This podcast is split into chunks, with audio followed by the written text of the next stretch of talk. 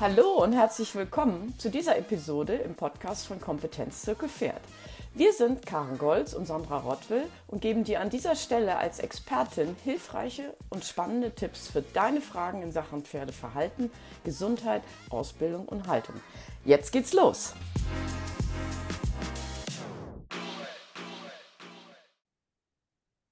Willkommen zu Teil 2 unserer kleinen Serie über die Kastration beim Hengst. Im ersten Teil haben wir ja schon über die Anatomie der Geschlechtsorgane und den umliegenden Strukturen gesprochen. Wir haben die unterschiedlichen Kastrationsmethoden beleuchtet und die individuelle Motivation für die Kastration bei unseren Pferden mit euch geteilt. Also uns, das sind wir, der Kompetenzzirkel Pferd. Und heute habe ich nochmal die liebe Tatjana Schmidt zu Gast weil die Tatjana sich da mit diesem Thema besonders gut auskennt. Tatjana ist äh, visionäre Pferdeosteopathin nach Selina Dörling und ähm, kann uns das, äh, nachdem sie im ersten Teil schon so gut erklärt hat, jetzt auch im zweiten Teil erklären, wie man ein mögliches Kastrationstrauma auch auflöst. Hallo, liebe Tanja. Hallo, liebe Karin. Tanja, um, ähm, wir wollen ja nicht nur über die körperliche, sondern auch über die mentale Ebene heute sprechen. Und ähm, wahrscheinlich ist es so, dass jeder Wallach ähm, behandelt gehört. Sag uns doch noch mal bitte, was genau bei der Kastration im Körper passiert. Ja, genau. Also ich würde ganz schnell noch mal für die, die vielleicht den ersten Teil nicht gehört ähm, haben, ganz schnell nochmal auf die Anatomie des Hodens eingehen, wirklich in einem Schnellverfahren, so dass allen klar ist, warum eben es nicht reicht, die Kastrationsnahme zu behandeln, sondern wir wirklich gucken müssen, dass wir da viel tiefer gehend denken, spüren und eben auch behandeln. Ähm, das, was wir sehen, ist ja einmal die Hülle, dort wo der Hoden eben drin hängt, sprich also der Hodensack. Und dieser Hodensack beinhaltet aber eben auch noch fasziales Gewebe, einen ähm, Cremastermuskel, das ist der Hodenheber, und dann auch noch ähm, den Scheidenhautfortsatz, so nennt er sich, den sogenannten Processus vaginalis, der wiederum aus dem Bauchfell in den ersten Wochen absteigt und den ganzen Hoden samt Nebenhoden Samenstrang mitnimmt. Dann haben wir natürlich Blutgefäße und ähm, auch Nerven, die für uns auch wichtig sind. Ähm, vor allem zwei Nerven, die brauchen wir jetzt nicht benamsen, aber die eben auch das Becken und die Hinterhand eben innervieren, aus dem Lendenbereich kommen und ähm, auch in Mitleidenschaft gezogen werden.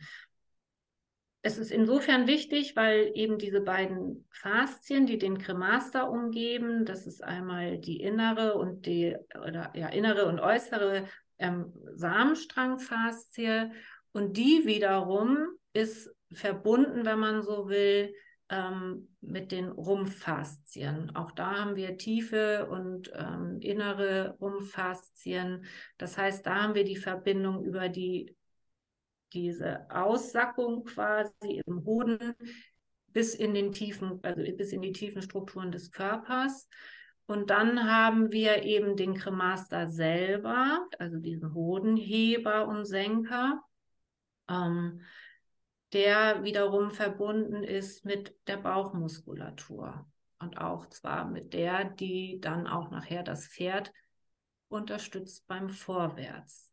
Wird also, der Heber auch durchtrennt bei der Kastration? Welcher Heber? Der Hodenheber. Naja, klar, der ist ja, ja, ja, klar. Also der Cremaster wird durchtrennt, der wird ja quasi dann, also wir trennen ja quasi diesen Hoden mit all diesen Strukturen, die ich gerade genannt habe, ab und verlieren quasi dann ja den Kontakt zu den umliegenden Strukturen.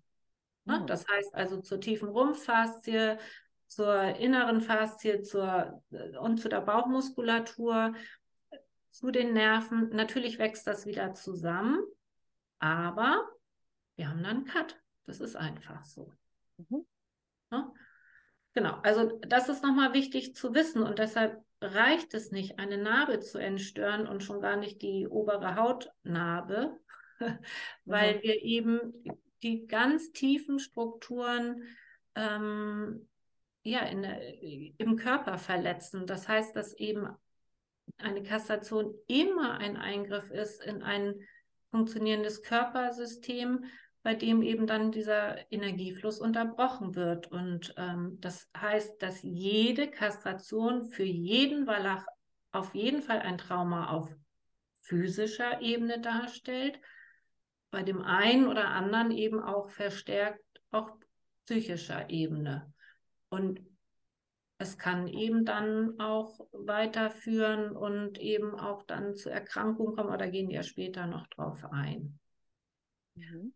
Auf jeden Fall bleiben wir jetzt mal auf eben auf der physischen Ebene und da ähm, würde ich dann noch ein bisschen was zu erzählen, eben, ne? dass eben auf der physischen Ebene der Eingriff erstmal natürlich, glaube ich, einen Riesenberg Schmerzen hinterlässt. Ähm, mhm.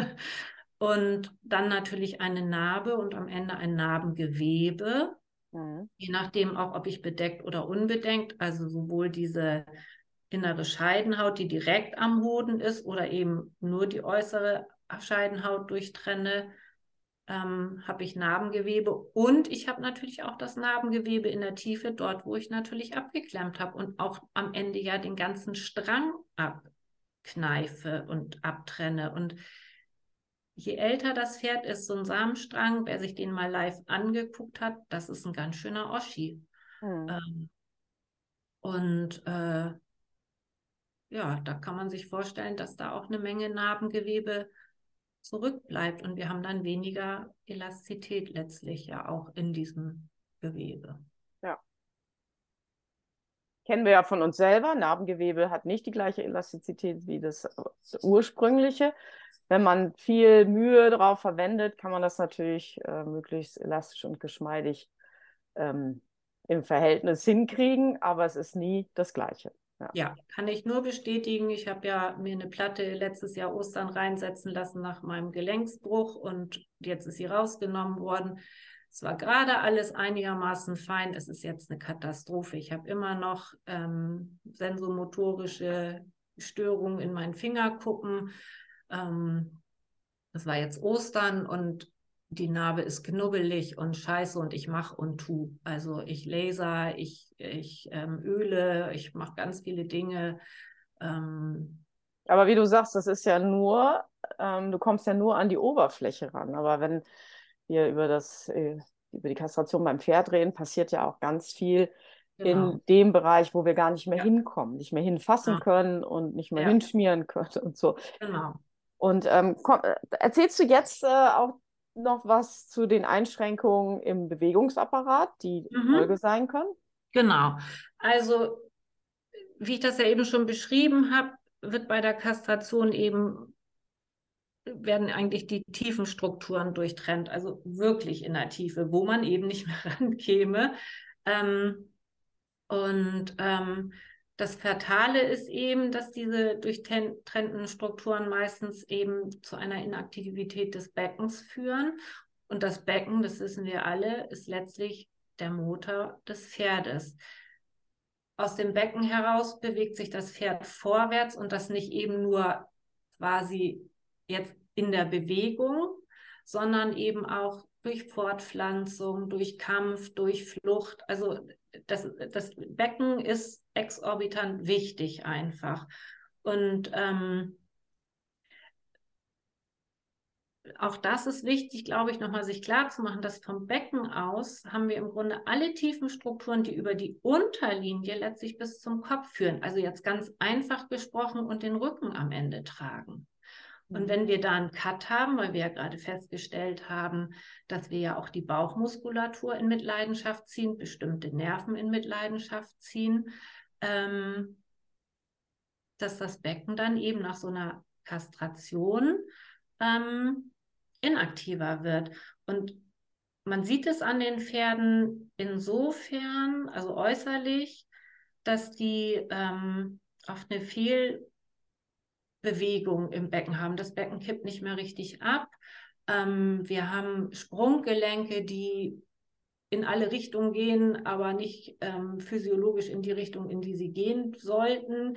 Da ist natürlich dann das Knie involviert und am Ende eben auch die Zehe, dass wir entweder schleifende Zehen haben oder Zehen, die so in den Boden hacken oder auch diese drehenden Hufe auf der Kreislinie sehen wir auch gerne. Oder die Pferde laufen breitbeinig am Schwerpunkt vorbei oder gehen so ganz eng, unsicher. Also es gibt da die unterschiedlichsten Facetten, ähm, wie so ein Pferd geht. Und sie laufen alle immer so ein bisschen mit so einer ähm, Handbremse im System. Mhm. Ja. Mhm. Ähm, selbst wenn sie grell sind, merkt man trotzdem, da fehlt sowas. Das ist so ein bisschen wie wenn man glaubt, man hat einen Ferrari und am Ende hat man aber nur eine Ente. Ja, gibst mhm. Gas und denkst, ah, jetzt kommt was und es kommt am Ende nichts. Ähm, also wir VPO-Therapeuten sehen halt das Pferd immer in so drei Einheiten. Das ist eben Kopf, Thorax, Becken. Das gehört unweigerlich zusammen und zwar mit allen tiefen Strukturen. Das heißt, für uns ist wirklich alles mit allem verbunden. Das heißt, ähm, sowohl als auf physischer als auch auf psychischer Ebene. Das ist so ein ganz wichtiger Punkt irgendwie. Ähm, sonst kommt man eben auch nicht nachher in der Behandlung dorthin, wo man hin möchte.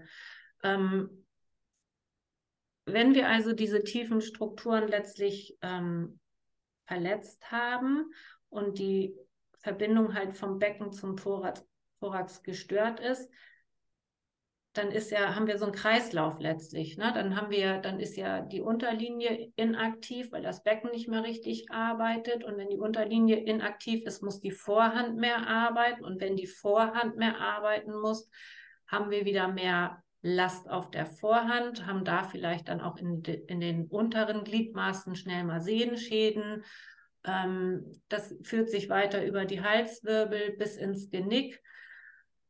Pferde, die viel stolpern, müssen nicht immer unbedingt was mit den Beinen haben. Die können auch Kopfschmerzen haben, haben wir auch schon ähm, darüber berichtet. Und ähm, Schwindel können sie haben. Und das macht natürlich gerade mit dem Fluchttier Pferd was. Also wenn ich mich nicht richtig vorwärts bewegen kann, wenn ich Kopfschmerzen habe oder Schwindel und dadurch vielleicht noch ein eingeschränktes Sichtfeld, ja, herzlichen Glückwunsch. Das ist für ein Fluchtpferd ein Albtraum. Das kennen wir alle, wenn wir uns nicht gut fühlen mit Kopfschmerz. Ich kenne das jedenfalls gut. Dann sehe ich nicht gut. Da kriege ich eine Unsicherheit. Ja. Mhm. Und dann sitzt da oben vielleicht noch einer drauf, will was von mir, was ich gar nicht leisten kann. Und dann bin ich entweder, mache ich ganz zu oder ich explodiere. Vielleicht un, ungerechtfertigt für meinen Menschen. Und ähm, das ist so dieses Fatale, das ist so dieser Kreislauf auf der körperlichen Ebene, ähm, der da die Pferde so einholt und äh, bis wir eben am Ende dann so ein trageerschöpftes Pferd auch dann vor uns haben. Hm. Also das wären so jetzt die, ja, die Aspekte, die wir so ähm, auf der körperlichen Ebene hm. in der Regel finden kann man sich ja schon wirklich sehr gut vorstellen, dass das Pferd, wenn es sich körperlich so verändert, dass das dann auch was mit der Psyche macht. Ne? Also, mhm. dass das Pferd auf psychischer Ebene sich verändert oder sogar krank wird. Ähm, mhm. Was ist da deine Erfahrung? Ähm, genau. Also oft wird eben so dieser Zusammenhang bei der Kastration nicht unbedingt gesehen, dass sich ähm, hinter diesen tiefen Strukturen im Becken eben auch, dass da also indirekt und aber auch direkt wirklich alle Organe mit dem gesamten Nerven- und Hormonsystem in Verbindung stehen. Ja? Und ähm, das sehen wir dann zum einen eben in diesem ähm, Gangbild, ja. Ähm, und wenn wir uns das vorstellen, dass eben all diese Systeme betroffen sind, dann kann man sich ja auch vorstellen, wenn wir also jetzt so eine Narkose plus meinetwegen noch einer lokalen Anästhesie durchführen, dass eben auch dieses, das Nervensystem, also das Zellsystem letztlich auch in so eine Art Schockzustand gerät. Also wir haben nicht dann nur diesen mechanischen Cut, sondern eben auch in der Tiefe passiert ja auch was. Das wird kaputt gemacht, ja. Und auch man sagt ja, es gibt ein sogenanntes Zellgedächtnis und letztlich ist es ja auch ein Stück weit, wir funktionieren ja eigentlich über unser Nervensystem. Wir haben ja auch viele unwillkürliche Nerven, die einfach funktionieren und wenn die nicht funktionieren, ja, dann haben wir ein Problem. Ja, das mhm. heißt, ähm, es gibt einfach Steuerungen in unserem Körper, die funktionieren einfach, weil sie funktionieren. Und wenn da irgendwas nicht mehr funktioniert, haben wir einfach ein Problem. Und ähm, wenn wir halt quasi durch diese ähm, Kastration eben ähm, auch so Schock ins Gewebe bekommen, dann ähm, ist das, was ich vorhin schon sagte, wie so eine Handbremse im System. Das wird zäh, das wird, weil der, der natürliche Fluss einfach unterbrochen ist. Und wenn ich nicht mehr so kann, wie ich will, ja, obwohl ich vielleicht will, ich will vorwärts, ich will übers Hindernis, ich, ich will gar nicht ständig im Außen sein, aber ich muss im Außen sein, weil ich sonst vielleicht in meinem Körper durchdrehen würde oder so, ja.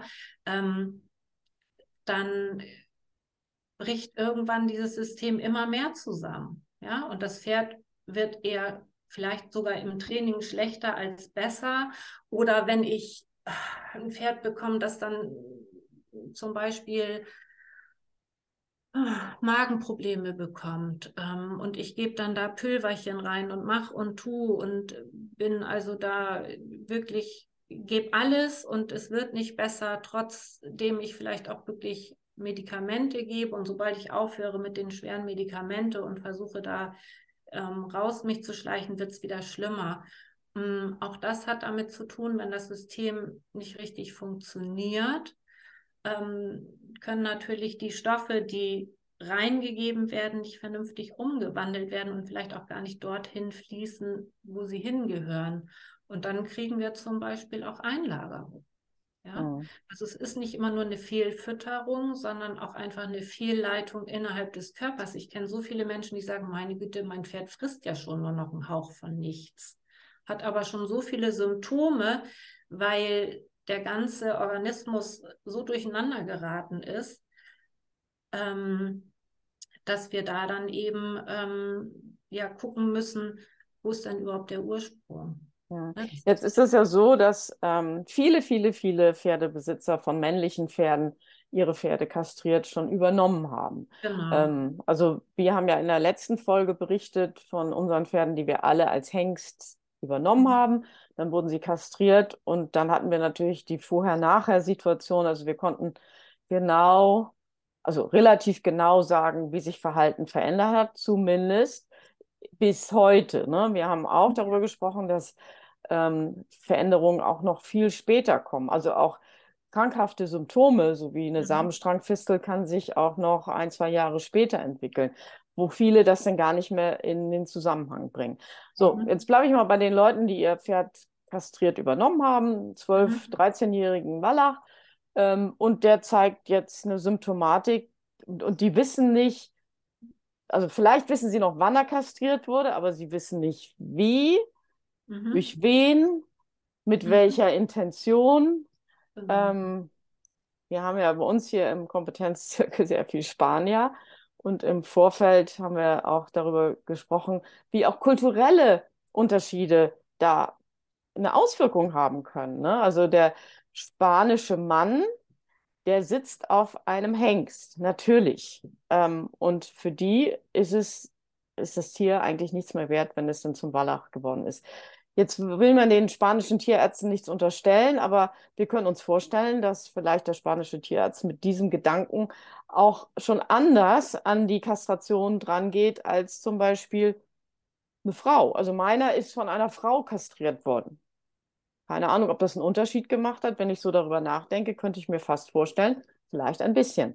Mhm. Aber ähm, worauf ich hinaus will, also wir wissen nicht so richtig, wie das damals passiert ist, wer es gemacht hat, und sollen trotzdem den Zusammenhang herstellen. Das ist ja ganz schön komplex. Wie gelingt uns das denn?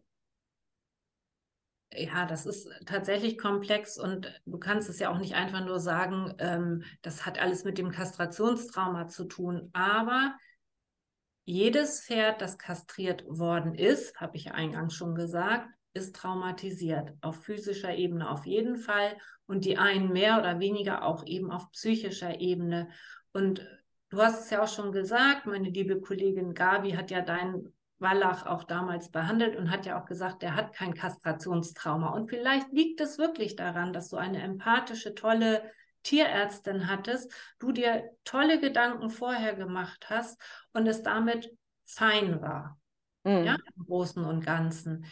Ähm, ich glaube schon, dass diese Intentionen ganz wichtig sind und bei vielen Tierärzten überhaupt keine Rolle spielen. Die sind dann in erster Linie Chirurgen, ja, da werden die Dinge abgeschnitten, fertig aus.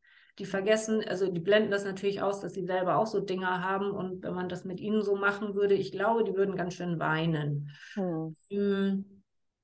Vielleicht sind sie deshalb auch ich nenne es jetzt mal rüder, als wir das sind, also als wir Frauen das wären, glaube ich, glaube, dass wir Frauen vielleicht etwas liebevoller kastrieren und auch diesem Genital wirklich eine Beachtung schenken, ja. Also ich meine, das ist, äh, das, da, da, da, diese Tiere können ja kein Leben mehr schenken, ja. Denen wird ja was genommen. Das dürfen wir einfach nicht vergessen, was ganz Leben, überlebenswichtiges, nämlich die Spezies auch zu erhalten. Hm. Und ich glaube auch, also das ist ein ganz wichtiger Aspekt. Wie geht der Tierarzt daran? Wie geht der Tierarzt mit dem Besitzer um? Wie geht der Besitzer damit um?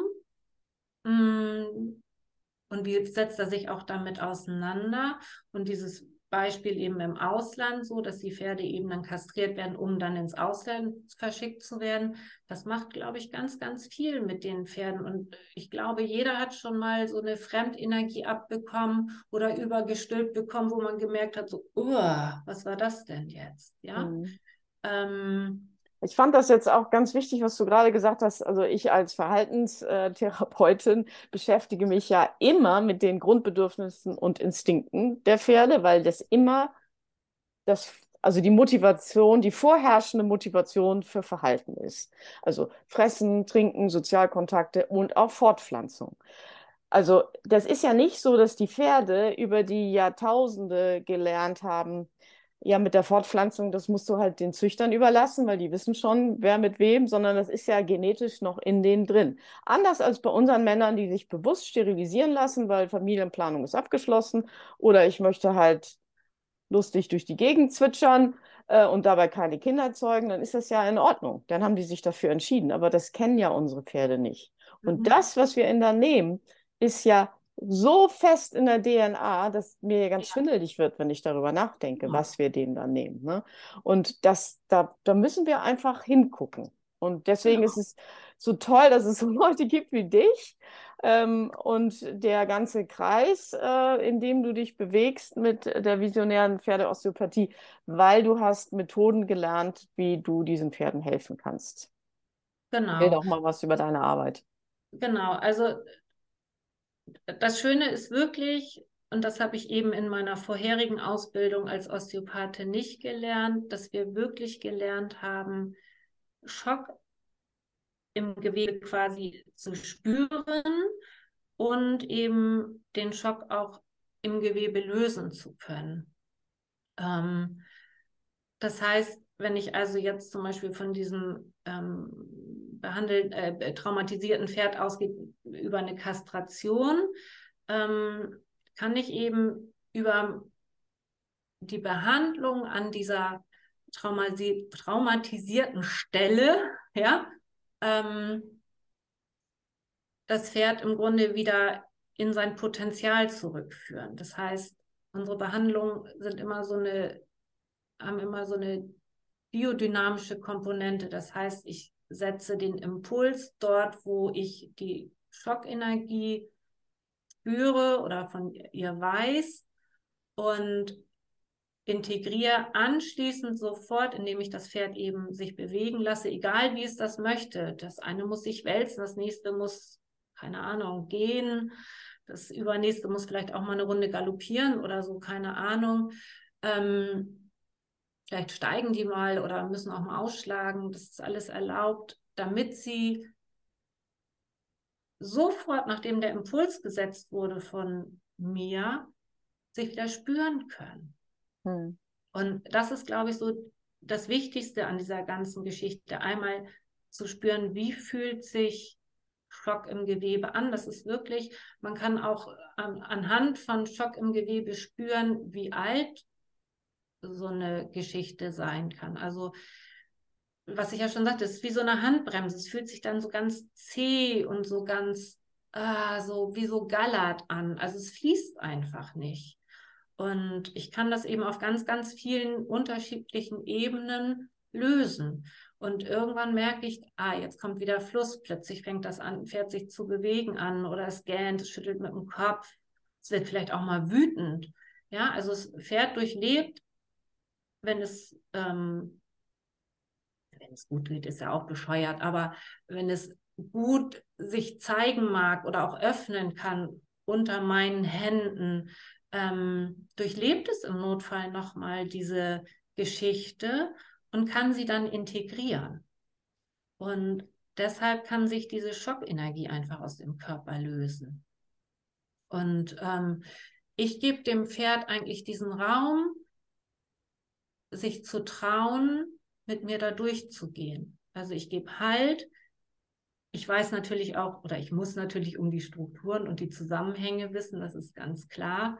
Ähm, ohne die geht es natürlich nicht. Also wenn ich jetzt meine Hand irgendwo raufhalte, ähm, passiert natürlich immer was, weil jede Berührung zählt, ganz klar. Aber ich muss natürlich schon wissen, ähm, und da, dafür hat Selina eben ja diese Techniken über viele Jahre entwickelt, welche Technik wo was auslöst, auch in welchem Areal. Also im nervalen Bereich, im fluiden Bereich, im viszeralen Bereich, auf der muskulären Ebene und so weiter. Das heißt, wir haben wirklich die Möglichkeit, hin und her zu zwitschen zwischen diesen ganzen Ebenen und Strukturen und sie wieder zusammenzufügen. Und ähm, da gibt es auch kein richtiges Schema F. Es gibt natürlich bestimmte Grifftechniken, ganz klar, ähm, die wir alle anwenden können, aber nicht brauchen. Ne? Es kommt immer so ein bisschen drauf an, wie das Pferd auch reagiert und wie weit es sich vielleicht auch öffnet oder wie schnell. Ähm, ich glaube, der wichtigste Aspekt in unserer Arbeit ist auch wirklich dieses Nichts wollen, also dem Pferd nichts aufzwingen wollen, so ich gehe jetzt hier an dein Kastrationstrauma und löse das und jetzt bitte auch weg, ja, das mhm. macht auch mal heile, sondern ich, ich, ich mache diese Technik dort und gebe dem Pferd dieses Gefühl, mach was daraus. Ja, ich setze jetzt diesen Impuls und du hast alle Möglichkeiten, egal wie, das jetzt anzunehmen. Und das kommt eben durch die Bewegung dann. Und das Pferd merkt sofort, wow, da hat sich was gelöst. Ich fühle mich wieder freier. Ich kann wieder gehen. Das ist so ein bisschen, kann man sich ja vorstellen, wenn man sich irgendwas verrenkt hat oder so. Man humpelt so vor sich hin und dann geht man zu so einem Knickknack-Heini und der macht immer und du denkst, oh, wunderbar. Ist jetzt ganz einfach gesprochen, aber ich glaube, so ist das ein Stück weit. Ist es ja? denn äh, so, dass da eine Behandlung reicht oder musst du auch manchmal mehr, mehrmals kommen?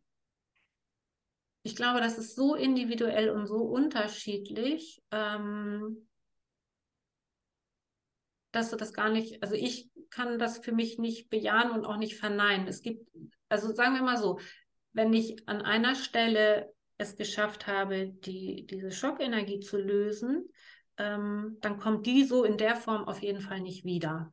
Mhm. Mm. Aber da wir Lebewesen sind und wir ja oft auch gar nicht die Vorgeschichten unserer Tiere kennen und auch uns ja mit den Pferden manchmal Dinge passieren, die, es kann ja auch einfach ein blöder Unfall sein oder keine Ahnung, das Pferd kriegt so eine schleichende Erkrankung und ich nehme es nicht wahr. Oder der Sattel drückt und das Pferd sagt ewig nichts und von heute auf morgen plötzlich flippt es aus. Ja, also ähm, das sind ja so Sachen, das macht ja was mit den Pferden und mit uns. Und ich glaube, mm, das ist so individuell, dass ich schon meine, es gibt auch dieses Zwiebelmusterprinzip, wo du bei vielen, also es gibt ja so multiple Geschichten einfach. Ne? Das ist ja das im, im Laufe eines Pferdelebens passiert ja ganz viel, ganz viel, glaube ich, auch in den ersten Jahren, gar keine Frage. Und wenn die das irgendwann nicht mehr kompensieren können, dann kriegen wir irgendwann so einen Rattenschwanz von Erkrankungen, von sogenannten, wie nennt man das, wenn die Pferde sich nicht benehmen, Unarten, mhm. ja, die gar keine Unarten sind. Ja, mein mhm. Pferd schnappt nach dem Gurt, mein Pferd bläht sich auf, wenn der Gurt kommt. Das muss nicht unbedingt am Sattel liegen. Mhm. Ja, zumal du ja auch eingangs schon gesagt hast, dass alles mit allem zusammenhängt und ein über Jahre mit sich rumgetragenes Kastrationstrauma kann ja dann auch Auswirkungen in anderen Strukturen dann schon verursacht haben. Und nur weil du an der mhm. Stelle was gelöst hast, äh, kann es ja an einer anderen Stelle noch da sein. Ne? Also bedeutet das in jedem Fall auch eine ganzheitliche Anamnese des Tiers. Genau, das ist auch immer so. Also, wenn mich jetzt jemand ruft und sagt, ach, mein Wallach ist gerade kastriert worden, kannst du mal das Kastrationstrauma lösen? Gucke ich mir natürlich das ganze Pferd an und lasse das Pferd jetzt hier nicht so halb stehen und ähm, sage, ach, wird schon. Ne? Also, das ist immer klar, es gibt immer eine Komplettbehandlung. Ähm, wie die am Ende ausfällt, ist unterschiedlich. Das ist gar keine Frage und sehr individuell. Und dann kommst du vielleicht auch noch mal an andere Stellen, wo du sagst, na, da sehen wir uns irgendwann noch mal wieder. Guck dir das mal an und ähm, wir schauen mal, was dann vielleicht beim nächsten oder übernächsten Mal sich noch zeigt. So, mhm. ne? Manche Pferde lassen da auch nicht so, das ist wie beim Menschen auch. Ähm, ist vielleicht ein bisschen wie so eine Psychotherapie oder auch vielleicht eine eine Osteopathie, ja, dass der Körper sagt, nee, ich bin noch nicht bereit oder der Geist, ich, heute nicht, vielleicht nächste Stunde. Mhm. Ja. Und so können wir uns dann im Grunde durch die einzelnen Schichten arbeiten und dem Pferd Raum geben, sich zu trauen, sich zu zeigen und auch, finde ich immer ganz wichtig dabei, den Aspekt, den Menschen mit reinzunehmen, dem auch diese die sind ja oft auch so mitleidend und eigentlich, wenn sie so mitleiden, saugen sie ihr Pferd ja auch oft aus, anstatt ihm Kraft zu geben. Ja, wenn ich mitleide mit jemandem, habe ich ja keine Kraft, sondern saug im Notfall noch. Das heißt, ich versuche dann immer zu sagen, ja, das Kind ist jetzt in den Brunnen gefallen, das ist jetzt einfach so und wir machen hier jetzt ein Reset, wir starten hier neu und schau mal, wie du damit umgehen kannst und versuch mal Mitgefühl und Empathie zu zeigen, aber eben nicht diese ständige Sorge, dann, dann potenziert sich das eben auch ganz oft. Und das finde ich einen ganz wichtigen Aspekt, den Leuten mal diese vielleicht auch Schuldgefühle zu nehmen. Ne? Mhm. Dass also, alles falsch gemacht haben. Und das ist ja totaler Quatsch, weil ich glaube, dass wir alle immer das Beste für unsere Tiere wollen. Und ja, ja wir machen Fehler und das gehört dazu. Ähm, und dann einfach mal zu sagen, okay, das ist jetzt so Punkt und hier haben wir jetzt, hier fangen wir nochmal neu an. So, ne? Also wir haben ja in der letzten Folge schon über unsere, das waren ja nur fünf Pferde, die wir besprochen haben, aber es waren alles unterschiedliche Motivationen, diese Hengste kastrieren zu lassen.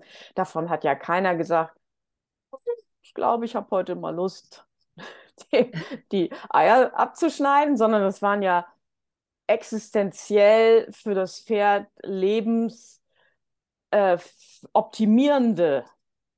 Absichten, ne? muss man ja so sagen. Keines der Pferde sollte in die Zucht. Und ähm, ich glaube, die Michi hat das ganz zu Anfang so schön gesagt, für sie, äh, die hat schon bei der OP oder vor der OP gesagt, er wird in meinem Geist und meinem Auge immer der stolze Don der Hengst bleiben. Und das ist natürlich eine super Disposition, mit der man da rangeht. Ähm, das Pferd in seiner Mächtigkeit und Schönheit und Fruchtbarkeit sich weiter vorzustellen und jetzt nicht, so wie du jetzt gerade gesagt hast, auch zu bedauern, dass es jetzt kein Hengst mehr ist, der wird bestimmt einfallen, der wird bestimmt nicht mehr so stattlich daherkommen, sein Selbstbewusstsein wird sinken. Nee, muss ja nicht. Muss ja genau. nicht.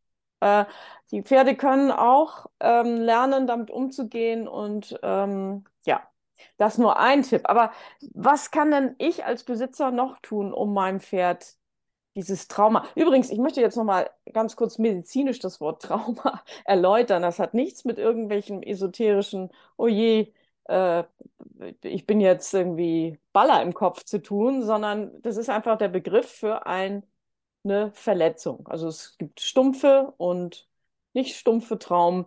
Ähm, das ist jetzt, hat jetzt nichts mit, ich habe ein schlimmes Erlebnis auf psychischer Ebene gehabt, nur zu tun. Ne? Weil es gibt, glaube ich, Leute, die denken, was reden die denn? Die, die Pferde, denen geht es doch gut. Nein, Trauma bedeutet die Verletzung. Und, ähm, die Verletzung aber eben schon auf beiden Ebenen. Ne? Ja, genau, also, genau. Ne, wenn ich immer misshandelt werde, und das muss man ja einfach so sagen, ich glaube schon, dass viele Jungpferde in Anführungsstrichen insofern misshandelt werden von den Menschen, weil zu viel zu schnell plötzlich was gewollt wird. Ja, die kommen dann dreijährig von der Weide, hatten bis dahin Tralafitti-Leben und dann wird ernst gemacht und dann geht ja. das Bam, Bam, Bam, Bam und da fallen so viele Pferde hinten runter und die sind dann auf physischer und psychischer Ebene traumatisiert. Und die haben dann wiederum im Zweifel auch Schockenergien im Körper. Und mhm. die finden wir, ja, mhm. oder versuchen wir zu finden und zu lösen. Mhm. Und darum geht es letztlich, da eben auch zu gucken, ähm, und das, das ist eben das Schöne, ähm, dass wir eben gelernt haben in dieser Ausbildung, ungefähr zu fühlen, wie alt sowas sein kann. Ja. Mhm. Und ähm, auch intuitiv zu sein und äh, so Fragen um die Ecken zu stellen. Und das ist mir schon so oft passiert, dass du dann sagst, der hat, ich habe das ja mal erlebt, so dass ich gesagt habe, der hat dir doch mal das Leben gerettet. Und die so, äh, ja, äh, das fünf Jahre her. Solche mhm. Geschichten, ja. Mhm. Ähm, und das sind so Sachen, mh, mm, da denken die Besitzer oft gar nicht dran, dass es auch was zwischen ihnen zu, also sein kann, zwischen, also auch, dass zum Beispiel, keine Ahnung, ein Partner sich getrennt hat und das Pferd fällt sich plötzlich komisch. Mhm. All diese Geschichten. Wir vergessen auch immer wieder, dass in ständig wechselnden Herden ständig für die Pferde auch ein Stress ist. Ähm, da einfach mehr hinschauen. Es geht ja hier jetzt im Moment gerade nicht nur um dieses Kastrationstrauma. Ich glaube, das ist ziemlich klar, woran man das erkennen kann, wirklich am, in erster Linie am Gangbild. Und wenn ich ältere Hengste habe, die zu regelmäßigen Koliken neigen oder vielleicht auch Magenprobleme haben oder so aufgegaste Bäuche, kann das auch mit der Kastration zusammenhängen. Selbst wenn die schon 10, 15, 16 sind, gerade dann ähm, fällt es häufiger auf. Ähm, aber bei all diesen anderen Geschichten einfach ein bisschen mehr zwischen den Zeilen immer mal gucken. Und nur weil mein Pferd sich unter den Bauch schlägt, heißt das noch lange nicht, dass vielleicht der Sattel, ja, der ist gerade neu gemacht und das Pferd schlägt immer noch unter den Bauch. Klar ja. kann ich sagen, das ist vielleicht das, noch das Zellgedächtnis, aber wenn es gar nicht aufhört, dann mal zu gucken, vielleicht ist es der Magen. Mhm. Ja? Und nicht äh, der Sattel. So, ne? Also ich glaube, immer wenn das Pferd oder auch zu sagen, das hat er schon immer gemacht. Wenn ich mir diese Frage beantworten kann, der hat schon immer mit dem Kopf geschlagen, der hat schon immer nach dem Gurt gebissen, dann mal zu hinterfragen, ja, warum tut er das dann eigentlich oder sie? Ja, mhm. und dann mal zu sagen, ja, vielleicht lasse ich mir den mal nicht vom Tierarzt angucken, sondern hol jemanden, der da vielleicht mal noch einen anderen Blick, nämlich ganzheitlich drauf hat. Mhm. Jetzt äh, gibt es ja noch nicht so viele visionäre Pferdeosteopathen. Ähm, ten, also Männer und Frauen natürlich. Aber es gibt ja schon ein äh, recht umfassendes Netzwerk. Ne? Da werden wir ähm, das hier verlinken, damit die Leute bei Interesse dann sich vielleicht einen Therapeuten in ihrer Nähe suchen können. Ähm, ich habe ja hier schon in Österreich jemand gefunden aus diesem Netzwerk. Da bin ich auch ganz glücklich. Auch wenn die sehr weit weg von mir ist. Aber es gibt ja auch immer die Möglichkeit, dass man sich bei einer Tour mit einklingt ähm, und sich meldet und dann einen Termin macht. Ja, klar. Also ich bin ja auch schon weitere Touren gefahren, weil die Leute mich haben wollten. Und ne, selbst wenn du dann sagst, irgendwie, ja, aber da ist ja eine Kollegin vor Ort oder ein Kollege und die sagen, ja, aber ne, du bist mir ja empfohlen worden, dann machen wir das auch, ne? Dass wir dann eben Touren planen und ähm, dann auch zu den Leuten kommen. Also das ist schon so, dass das natürlich auch möglich ist. Das ist überhaupt gar keine Frage. Ne? Also, aber das Schöne ist, dass wir ein Netzwerk haben, das größer wird und wächst und wir halt so vielen Pferdebesitzern wie möglich eben da auch zur Seite stehen wollen.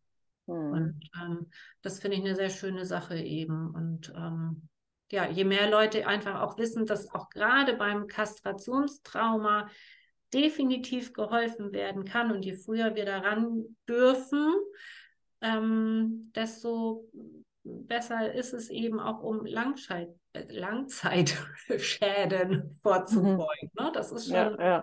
denke ich, ein äh, toller Aspekt einfach. Ne? Ja, ja. Sehr schön, liebe Tatjana. In diesem Sinne, ähm, ich glaube, wir haben wieder einiges für das Pferdewohl getan, weil ich glaube, manch ein Besitzer von einem männlichen Pferd wird da jetzt ein bisschen genauer hingucken, bin ich mir ganz sicher. Sehr schön. Für heute bedanke ich mich und wünsche dir einen schönen Tag. Tschüss. Ich danke dir auch recht herzlich.